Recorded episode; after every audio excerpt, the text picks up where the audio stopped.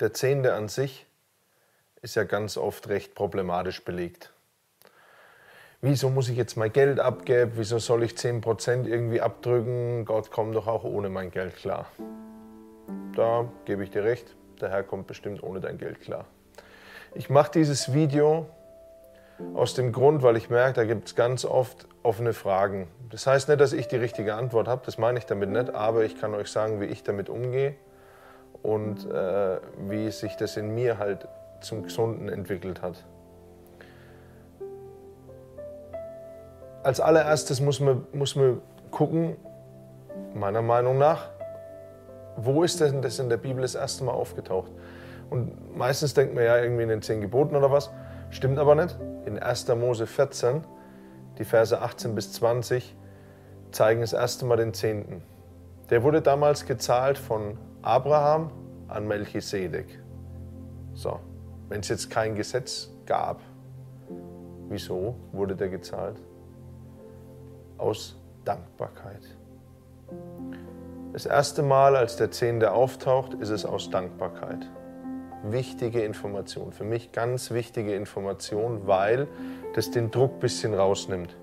So. Neulich ruft mich ein Kumpel an und fragt mich, ja, ey, wie sieht's denn aus mit dem Zehnten? Habe ich zu ihm gesagt, wenn du eine leichte Antwort willst, solltest du mich nicht anrufen. Also im Laufe des Gesprächs halt. Ne? Ging es darum, dass er mir gesagt hat, ja, und so ist es halt schwierig, irgendwie seinen Zehnten zu zahlen, weil es ist halt erstmal weggeben. Habe ich zu ihm gesagt, pass auf, ich bin Familienvater.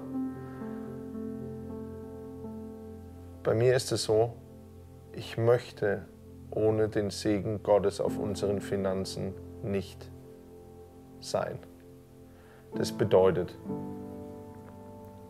Wenn ich weiß, dass der Herr segnet, das haben wir in unserer Familie erlebt, dann möchte ich das nicht missen. Ist es eine unbeschreibbare Größe, irgendein X in dergleichen? Natürlich ist es das, weil ich, bis es soweit ist, habe ich es ja nicht erlebt. Bis der Herr mich segnet, weiß ich es ja nicht, wie es sich anfühlt. Ist es erstmal weggeben? Ja, ist es erstmal weggeben. Das ist Glauben und Vertrauen und im Glauben handeln. Dazu gibt es eine Geschichte, Jakob und Esau. Jakob wollte unbedingt das Erstgeburtsrecht, war aber nicht der Erstgeborene. Er wollte diesen Segen, der damit verknüpft war, unbedingt. Esau kommt von der Jagd heim, Jakob hat gekocht, Esau sagt, oh, gib mir doch was. Jakob, der Fuchs, sagt hier, ja, wenn ich deinen Erstgeburtssegen kriege, alles klar. Esau, ja, hm, ja, okay, komm, aber gib mir was zu essen jetzt. So.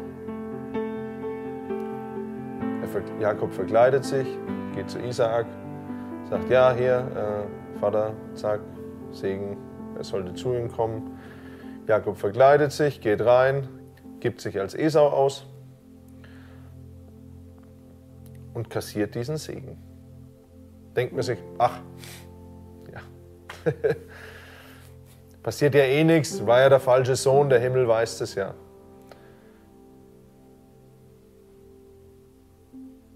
Gott hat es mitgemacht, weil da jemand war, der diesen Segen gewollt hat. Das ist höchst interessant, dass der, dass der Himmel das quittiert, obwohl es erstunken und erlogen war. Aber dem Himmel Gott war es wichtiger, dass jemand da war, der diesen Segen gewollt hat.